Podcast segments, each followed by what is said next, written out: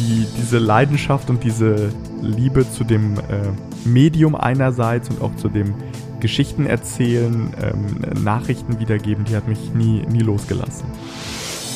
Also es waren alles Schritte, die mich sicherer gemacht haben in dem, was ich gemacht habe, die mich besser gemacht haben in, in dem, was ich tue. Aber das sind auch Schritte, die niemals aufhören. Also ich glaube, es gibt wenig Berufe, wahrscheinlich gilt es aber für alle. Aber gerade im Journalismus ist es extrem wichtig, nie aufzuhören zu lernen. Deshalb ist der wichtigste Rat, zieht das durch, macht das. Ähm, es gibt nicht diesen einen Weg in den Journalismus, es gibt äh, unzählige Wege und sie sind alle nicht so wirklich geradlinig. Aber wenn ihr das wirklich wollt, dann findet ihr euren Weg.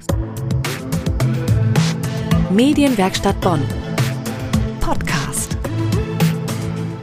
Hallo und ganz herzlich willkommen zu einer neuen Folge von Dein Weg in die Medien.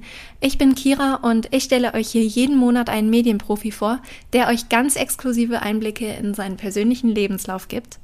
Ich habe heute einen besonderen Gast hier und es ist auch eine Premiere bei Dein Weg in die Medien, denn mein heutiger Gast gibt keinen Workshop in der Medienwerkstatt Bonn, wie das sonst so üblich ist hier, sondern ihr habt ihn euch gewünscht. Wir hatten vor kurzem einen Insta-Takeover bei der katholischen Journalistenschule IFP, die ihr vielleicht noch aus der letzten Folge kennt und haben dort einfach mal gefragt, wen ihr noch so im Podcast hören möchtet. Und einer von euch hat sich Vassili Golot gewünscht. Und jetzt ist er hier. Vassili Golot ist Politikjournalist und kommt gerade von einem anderthalbjährigen Aufenthalt im ARD-Studio in London zurück und startet jetzt als Redakteur und Reporter im WDR Newsroom durch. Vielleicht kennen ihn viele von euch auch aus dem Podcast Machiavelli, Rap und Politik. Ich spreche mit Vassili heute über seine Entscheidung für ein Politikstudium, seine Zeit im ARD-Studio London und was er in Zukunft selbst noch so lernen möchte. Hallo Vassili, schön, dass es heute mit uns so spontan geklappt hat. Grüß dich, ich freue mich auch sehr. Zu Beginn würde ich dich einmal kurz bitten, dass du dich mal vorstellst und ja, wer bist du und was würdest du sagen, macht dich gerade am meisten aus? Ich bin Vassili Golot, 28 Jahre alt und bin Journalist. Was mich ausmacht, ist eine sehr gute Frage. Ähm, ich glaube, dass ich ein sehr neugieriger Mensch bin. Das hat mich schon immer ausgemacht, schon als Kind, äh, als Jugendlicher. Und äh, das ist etwas, was ich mir beibehalten habe und was in meinem Job äh, ja durchaus hilfreich ist. Du hast ja auch in deiner Jugend, in der Schule, bist du schon in Kontakt mit dem Radio gekommen, mhm. ähm, und zwar in einer AG. Was hat dich damals so am Radio gefesselt? Erstmal hat mich ähm, ein Lehrer da überhaupt äh, reingezogen, Torven Lucht. Ähm, der kam auf mich zu und hat gesagt, Vassili, du bist äh, sehr neugierig, ja, du bist auch manchmal zugegeben äh, nervig ähm, und äh, stellst sehr, sehr viele Fragen. Du wärst, glaube ich, ein guter Kandidat, um in diese Radio AG zu gehen. Und dann dachte ich so, ja, Radio äh, klingt erstmal spannend, warum nicht? Dann habe ich ein Mikro bekommen, äh, durfte erste Umfragen machen, habe das dann einfach Menschen unter die Nase gehalten. Das ist ja erstmal auch eine Überwindung. Du gehst auf die Fußgängerzone und sollst einfach fremden Menschen irgendwie Fragen stellen. Aber das fiel mir tatsächlich gar nicht so schwer. Ich habe das gerne gemacht. Ich habe interessante Antworten bekommen. Ich habe dann den technischen Aspekt gelernt, das zu schneiden. Und äh, ne, zuerst fängst du an, diese Umfragen zu machen und irgendwann kommt dann dazu, du überlegst dir eine Geschichte, du sprichst mit verschiedenen Gesprächspartnerinnen und Gesprächspartnern und baust dann einen Beitrag, hast dann selber den Raum und die Zeit, ähm, etwas zu erzählen, was dich interessiert und was andere Menschen auch interessieren sollte. Und dann äh, ergab sich, dass wir dieses Schulpraktikum machen mussten in der 10. Klasse. Und ich habe mir gedacht, wo mache ich das? Es gibt hier einen lokalen Radiosender, radioaktiv, warum nicht da? Und dann habe ich mich da beworben, durfte da das Gleiche machen. Dann lief das plötzlich im Radio, das haben dann noch mehr Menschen gehört. Es hat mir so viel Spaß gemacht, dass ich dann auch neben der Schule weiter bei diesem Radiosender arbeiten konnte. Und die, diese Leidenschaft und diese ähm, Liebe zu dem Medium einerseits und auch zu dem Geschichten erzählen, Nachrichten wiedergeben, die hat mich nie, nie losgelassen. Würdest du sagen, das war für dich auch schon so ein Schlüsselmoment? Hast du da schon gemerkt, ich möchte Journalist werden? Ja, das war also vor allem dieses Praktikum mit 16, das war eine sehr prägende Zeit, weil ich gemerkt habe, das ist so unfassbar oder das ist, das ist ein unfassbares Privileg, rausgehen zu können, Menschen befragen zu können, die sehr, sehr interessante Dinge zu erzählen haben. Du entdeckst die unterschiedlichsten Dinge. Zuerst habe ich das ja auf lokaler Ebene gemacht, äh, im, im Landkreis Hameln-Pyrmont. Ich habe äh, dadurch meine Stadt Bad Pyrmont, wo ich aufgewachsen bin, auch nochmal anders und besser kennengelernt und habe Zugänge bekommen, die ich sonst, glaube ich, so nicht gehabt hätte. Und ich habe dadurch natürlich auch gelernt, dass Fragen immer geht. Also ich glaube, das können auch Leute aus anderen Jobs einfach machen. Einfach Menschen anrufen, die mehr Ahnung haben als man selbst von einem Thema und sich Dinge erklären lassen. Das hat man jetzt äh, in der Pandemie ja mehr denn je gemerkt, wie wichtig das ist, ähm, auch für Politikerinnen und Politiker sich Rat zu holen von Wissenschaftlerinnen und Wissenschaftlern. Und ähm, das als Beruf zu machen, ähm, diese Verantwortung zu haben, das war damals schon ein Reiz, weil auch bei einem kleinen Sender musst du dir natürlich überlegen, ähm, dass alles ganz präzise und richtig ist und äh, die gleiche Verantwortung hast du dann, wenn du für die ARD berichtest. Nach der Schule hast du dann erstmal Politikwissenschaft und Geschichte in Göttingen studiert. Warum hast du dich ausgerechnet für dieses Studium entschieden? das hängt mit einem äh, sehr äh, dramatischen Erlebnis äh, zusammen. Dramatisch ist vielleicht ein bisschen zu krass formuliert, aber ich wollte eigentlich immer Journalistik in Dortmund studieren und äh, habe darauf alles ausgerichtet und war auch sehr gut in der Schule und hatte aber nur in Anführungszeichen ein Abi von 1,6. War dann sehr enttäuscht und dieses Abi hat nicht gereicht, um in Dortmund diesen Studiengang zu machen. Und dann ähm, muss ich aber sagen, war es rückblickend vielleicht sogar das Beste, was mir passieren konnte. Der Studiengang ist nach wie vor toll. Ich habe viele Freundinnen und Freunde, die da äh, studiert haben. Aber für mich war es insofern gut, weil ich mir dann gedacht habe, okay, ich studiere jetzt einfach das, was mich interessiert, wo, wo ich irgendwie noch mehr Tiefe erlangen möchte. Das war zu Schulzeiten schon immer Politik. Ich wollte immer verstehen, wie werden eigentlich die großen, wichtigen Entscheidungen getroffen, ähm, was sind die Faktoren, wie, wie, wie kann man sie beeinflussen, wie werden sie beeinflusst. Und das andere ist Geschichte, weil ich finde, dass wir aus unserer Vergangenheit extrem viel lernen können, extrem viel ähm, lernen müssen. Ähm, ich finde oft diese Vergleiche so, ja, das war ja auch schon mal so und Geschichte wiederholt sich. Da würde ich immer sagen, nein, das nicht. Aber es gibt durchaus Parallelen zur Geschichte. Und das habe ich dann in Göttingen studiert und hatte da dann die Möglichkeit, da hatte ich mich dann auch direkt ähm, mit der Zulassung äh, zum Studiengang auch darauf beworben. Da gibt es ein kleines NDR-Studio und ich mm, dachte mir mit meinem äh, bei, bei radioaktiv erlangten Selbstbewusstsein, Mensch, ich habe schon jetzt ein paar Jahre Radio gemacht, ich bewerbe mich da mal durfte da dann Probepraktikum machen und war dann neben dem Studium freier Mitarbeiter beim Norddeutschen Rundfunk. Auch wenn das mit dem Journalistikstudium nicht geklappt hat, hast du ja trotzdem eine echt gute journalistische Ausbildung dann gehabt. Also ich breche das mal kurz runter. Du warst an der Hörfunkschule in Frankfurt, hast am WDR Grenzenlos-Programm mitgemacht und hast dann beim WDR auch noch dein Volo absolviert. Wie macht sich diese Ausbildung heute für dich bezahlt? Die macht sich auf vielen Ebenen bezahlt. Also in der Hörfunkschule habe ich ein äh, Grundfundament legen können. Ähm, das war zu, parallel zu meinem Studium, hatte ich da immer wieder Seminare und wir hatten da immer wieder Projekte. Und ich habe da schon gelernt, wie man ein Kollegengespräch äh, vorbereitet im Radio. Ähm, ich habe da schon gelernt, wie man mit dem Handy, wenn es nicht anders geht, wenn man äh, schnell irgendwas erlebt, einen Film zusammenschneidet. Ähm, wir haben da über die ethischen Fragen schon diskutiert. Was, was darf Journalismus? Wo geht Journalismus zu weit? Wo gibt es Grenzen? Ähm, und wer entscheidet über diese Grenzen?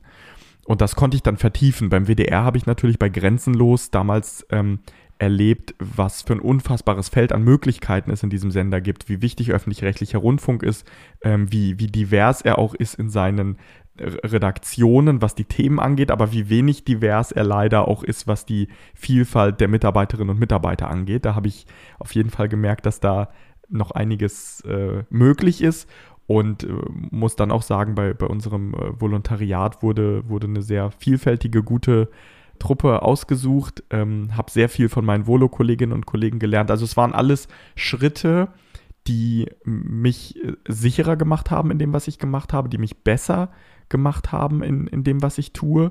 Ähm, aber das sind auch Schritte, die niemals aufhören. Also ich glaube, es gibt wenig Berufe, wahrscheinlich gilt es aber für alle. Aber gerade im Journalismus ähm, ist es extrem wichtig, nie aufzuhören zu lernen, sich immer weiterzubilden, ähm, immer auf dem Laufenden zu bleiben weil am Ende prägt man mit der eigenen Berichterstattung die Gesellschaft und deshalb sollte man auch alle anderen gesellschaftlichen Entwicklungen auf dem Schirm haben. Du warst jetzt äh, anderthalb Jahre im ARD-Studio in London und hast auch nach deinem Studium dort schon ein Praktikum absolviert. Ähm, wie wichtig sind diese Auslandserfahrungen? Enorm wichtig. Wenn man im Ausland arbeitet oder ähm, in der Zeit, in der ich im Ausland gearbeitet habe, ich durfte ja ähm, in Brüssel auch eine Weile arbeiten bei Politico Europe in ähm, meinem Volo, ähm, habe da diese europäische Perspektive bekommen. 2018 rund um die Präsidentschaftswahl, ich sage das immer in Anführungszeichen, weil das nicht mit äh, einer demokratischen Wahl, wie wir sie hier kennen, vergleichbar ist in, in Russland, äh, durfte ich auch im AD-Studio Moskau arbeiten. Und ähm, du lernst ein anderes Land kennen, du lernst die Mentalität eines anderen Landes kennen und du lernst auch, wie unterschiedlich Blickwinkel sein können.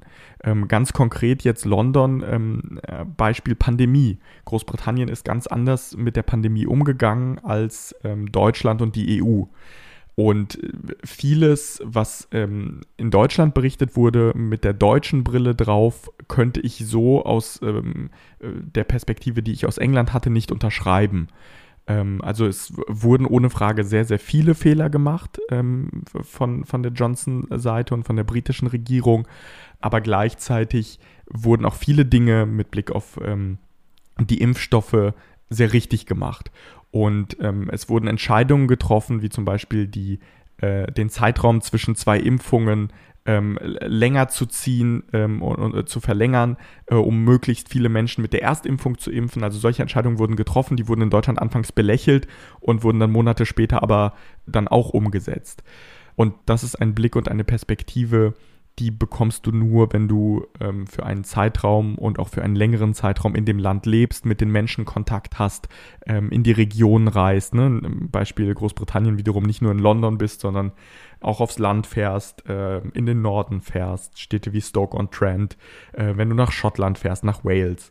Und das ist wiederum auch ein großes Privileg, diesen Job zu machen, aber auch enorm wichtig, ähm, dass es diese Möglichkeit gibt und dass die ARD ein so breites Korrespondentennetzwerk hat, weil nur durch die verschiedenen Perspektiven auf der ganzen Welt können wir unsere eigenen Horizonte erweitern. Eine Frage, die mich persönlich sehr interessiert. Ähm, wie war das denn für dich, in London zu leben? Also ich habe dir ja gerade schon erzählt, das ist meine absolute Lieblingsstadt. Und auch jetzt mal unabhängig von Corona, wie, wie war das für dich? London ist, ähm, was, was Großstädte angeht, meine, meine absolute Lieblingsstadt, weil diese Stadt so divers ist. Divers, was Vielfalt angeht. Es leben äh, sehr, sehr viele Menschen aus sehr, sehr vielen verschiedenen Kulturen in dieser Stadt. Ähm, du hast äh, die geschichtsträchtigen Elemente wie, wie die Tower Bridge, Tower of London, Big Ben, Westminster Parliament. Ähm, also so diese, diese altehrwürdige ähm, Geschichte, die aber auch durchaus äh, kritisch zu sehen ist, wie wir ähm, jetzt in den letzten Monaten verstärkt gemerkt haben, auch seit äh, Black Lives Matter, die Statuen, die umgestürzt wurden ähm, in, in Großbritannien, in Bristol. Ähm, das alles hat einen Einfluss und das alles ähm, ist Teil dieser Stadt. Du hast Proteste, du hast äh, Bankenviertel, du hast diese riesigen Tower, du hast ähm, sehr, sehr viele junge Menschen, du hast aber auch ältere Menschen. Also es ist, ähm, ich, ich finde diese Kontraste unfassbar schön. Ähm, gleichzeitig ist diese Stadt total hart. Du hast die Superreichen und du hast Menschen, die extrem wenig Geld haben und gerade so über die Runden kommen oder gar nicht über die Runden kommen diese, diese Kontraste belasten, sie faszinieren aber auch. Und äh, dort zu leben ähm, und zu arbeiten ist ein unfassbares Privileg, weil du durch, durch ein Museum äh, zur Arbeit radelst, äh, ein, ein Open-Air-Museum, und weil du äh, nach der Arbeit total viele Möglichkeiten hast. Und in diesem Pandemiejahr oder in diesen anderthalb Jahren war es natürlich nochmal eine besondere Situation, die Stadt so anders zu erleben, so leer zu erleben, ähm, wie wahrscheinlich sonst äh, niemand jemals wieder die Möglichkeit haben wird.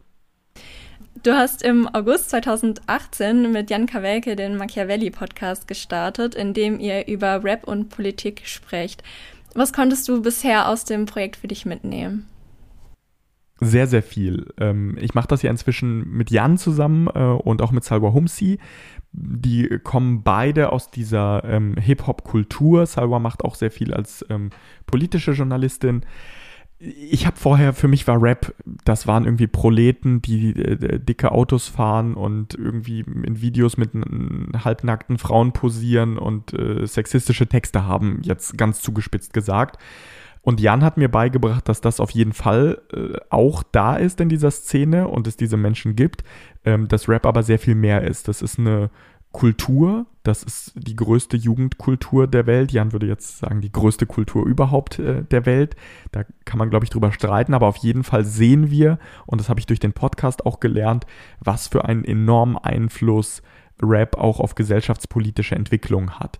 Du hast Künstlerinnen und Künstler auf der ganzen Welt, ähm, in Großbritannien mit Stormzy zum Beispiel oder Dave, ähm, in Russland mit Oxymiron, in äh, Brasilien mit Emicida. Also du hast überall Künstlerinnen und Künstler, die sich äh, kritisch positionieren äh, gegen äh, die Regierung, wenn sie Unrecht tut, die das in ihren Texten tun, die aber auch unabhängig davon auf die Straße gehen, die dafür sanktioniert werden, die das trotzdem machen und die sehr, sehr wichtige Stimmen sind für äh, die, die jungen Menschen, aber generell für die Menschen ähm, in, in ihren jeweiligen Ländern. Und dieses Zusammenspiel zwischen Rap und Politik ist jetzt schon sehr prägend, wird aber auch in den nächsten Jahren sehr, sehr prägend sein. Ähm, und es zieht sich wirklich durch, durch alle Facetten. Ähm, und das ist etwas, das ich gelernt habe, aber auch von Folge zu Folge immer, immer noch weiter lerne. Jetzt hast du schon super viel von dir erzählt. Was würdest du denn sagen aus deiner Erfahrung? Welche drei Tipps würdest du NachwuchsjournalistInnen mit auf den Weg geben wollen? Ist eine schwierige Frage, weil ähm, so diese pauschalen Tipps gibt es natürlich nicht. Was ich sagen kann ist, ähm, und was ich wirklich allen ähm, mit auf den Weg äh, geben kann, wenn ihr Lust an etwas habt, wenn ihr für etwas brennt, dann macht das, dann lasst euch diese Leidenschaft nicht nehmen. Mir haben so viele Leute gesagt, auch in meiner Familie, ähm, Vassili, komm, schön, hast jetzt Praktikum gemacht und äh, alles gut, aber jetzt lass das mal sein. Jetzt fokussier dich mal auf wirklich ernsthafte Berufsmöglichkeiten und das mit dem Journalismus, davon kann man sowieso nicht leben. Das habe ich so oft gehört und ähm, das äh, war natürlich auch belastend, äh, weil ich wusste, so, das ist etwas, das möchte ich machen. Das kann ich auch relativ gut, so, das, das macht mir Spaß. Ich möchte besser in diesem Bereich werden. Und ich habe viele Leute auf dem Weg gesehen, die auch diese Leidenschaft hatten, die sich diese Leidenschaft aber irgendwann haben nehmen lassen. Deshalb ist der wichtigste Rat, zieht das durch, macht das. Ähm, es gibt nicht diesen einen Weg in den Journalismus, es gibt äh, unzählige Wege und sie sind alle nicht so wirklich geradlinig.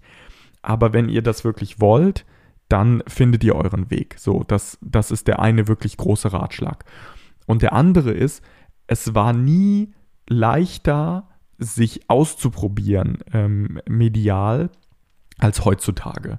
Jede und jeder kann ganz einfach einen Podcast starten. Ähm, technische Gerätschaften dafür braucht man teilweise nicht, weil man sogar mit dem Smartphone aufzeichnen kann. Äh, man kann sich aber auch für wenig Geld Mikrofone kaufen, man kann kostenlose Schnittprogramme runterladen. Äh, es gibt diverse Plattformen, auf die man das hochladen kann. Ähm, es gibt soziale Netzwerke, auf denen man anderen Journalistinnen und Journalisten folgen kann, Kontakte knüpfen kann, aber auch selber äh, zu Themen, die einen beschäftigen, twittern kann zum Beispiel oder bei Instagram posten kann ähm, oder YouTube-Videos machen kann oder TikTok oder was auch immer. Also die, die Möglichkeiten sind ähm, total vielfältig. Das ist der zweite Tipp. Und der dritte ist, seid einfach ihr selbst oder sei du selbst, weil das auch etwas ist, gerade wenn man in so ein Feld kommt wie Journalismus, dann gibt es viele Journalistinnen und Journalisten, die total gut sind und die auch sehr selbstbewusst sind und die auch vielleicht Vorbilder sind und das können sie ruhig auch bleiben. Aber man sollte nicht in Versuchung kommen, sich irgendwie zu viel abzugucken, sondern wichtig ist, die eigene Persönlichkeit ähm, beizubehalten, zu überlegen, was sind die Dinge, die mich geprägt haben, die mich zu der Person machen, die ich bin und ähm, wie können diese Sachen sich vielleicht auch positiv in meiner journalistischen Arbeit auswirken das sind so jetzt aus dem, aus dem tiefsten Herzen heraus die, die drei Ratschläge. Sehr schön, vielen Dank. Zum Abschluss habe ich noch eine Frage. Du hast zwar schon super viel gemacht, aber gibt es trotzdem etwas, was du als nächstes in einem Workshop vielleicht lernen möchtest? Wenn du mich konkret nach einem Workshop fragst, dann ähm, wäre es wahrscheinlich ein TikTok- und Journalismus-Workshop, weil ich TikTok zwar habe und sehe, wie diese Plattform auch gesellschaftspolitisch wirken kann, ähm, mir selber aber ein bisschen die, die Kreativität dafür fehlt. Das andere, das ist aber unabhängig vom Workshop, ähm, ich habe jetzt sehr viel diese Autorenperspektive gehabt. Also ich suche nach Themen und ich verkaufe diese Themen im, im besten Sinne. Also ich überzeuge andere, dass das ein wichtiges Thema ist. Ähm, und dann setze ich diese Themen in Beitragsform um. Worauf ich mich jetzt freue in meinem neuen Job als ähm, Redakteur beim WDR ist, auf der anderen Seite zu sein. Also im Newsroom, im, im Nachrichtenhaus mit einem Team gemeinsam auszuwählen, was sind die wichtigsten Themen des Tages, wie bauen wir die Sendung, die Fernsehsendung so auf, dass das viele Menschen gucken und viele Menschen interessant finden, und zwar von Anfang bis Ende und vor allem, dass es alle Menschen, äh, die das gucken, verstehen. Und das, das ist etwas, was mich reizt. Das heißt, unabhängig von Workshops habe ich das Gefühl, dass ich in meiner Arbeit und in den jeweiligen Stationen, die ich schon gemacht habe, aber die ich mache, dass ich da von den Kolleginnen und Kollegen sehr, sehr viel lernen kann. Ja, das klingt super und ich wünsche dir auch viel Erfolg bei deinem neuen Job. Und äh, vielen Dank, dass du dir heute Zeit für mich genommen hast. Dankeschön, Kira. Das waren sehr äh, interessante Fragen und es hat äh, Spaß gemacht, darauf zu antworten, weil ich bei jeder Frage gemerkt habe, wie, wie ich plötzlich zurückgebeamt wurde in, in einen Teil meiner Vergangenheit. Das war, war ganz schön. Ja, mir hat es auch sehr viel Spaß gemacht. Wenn ihr auch noch jemanden habt, den ihr gerne mal bei mir im Podcast hören möchtet, dann schreibt mir noch gerne auf Instagram. Ihr findet mich dort unter @deinweg in die Medien. Übrigens findet ihr auch auf dem Instagram-Kanal das neue Workshop-Programm der Medienwerkstatt Bonn, das letzte Woche erst online gegangen ist. Also schaut da auch gerne mal vorbei. Ich bedanke mich jetzt fürs Zuhören und freue mich schon aufs nächste Mal. Ciao. Medienwerkstatt Bonn.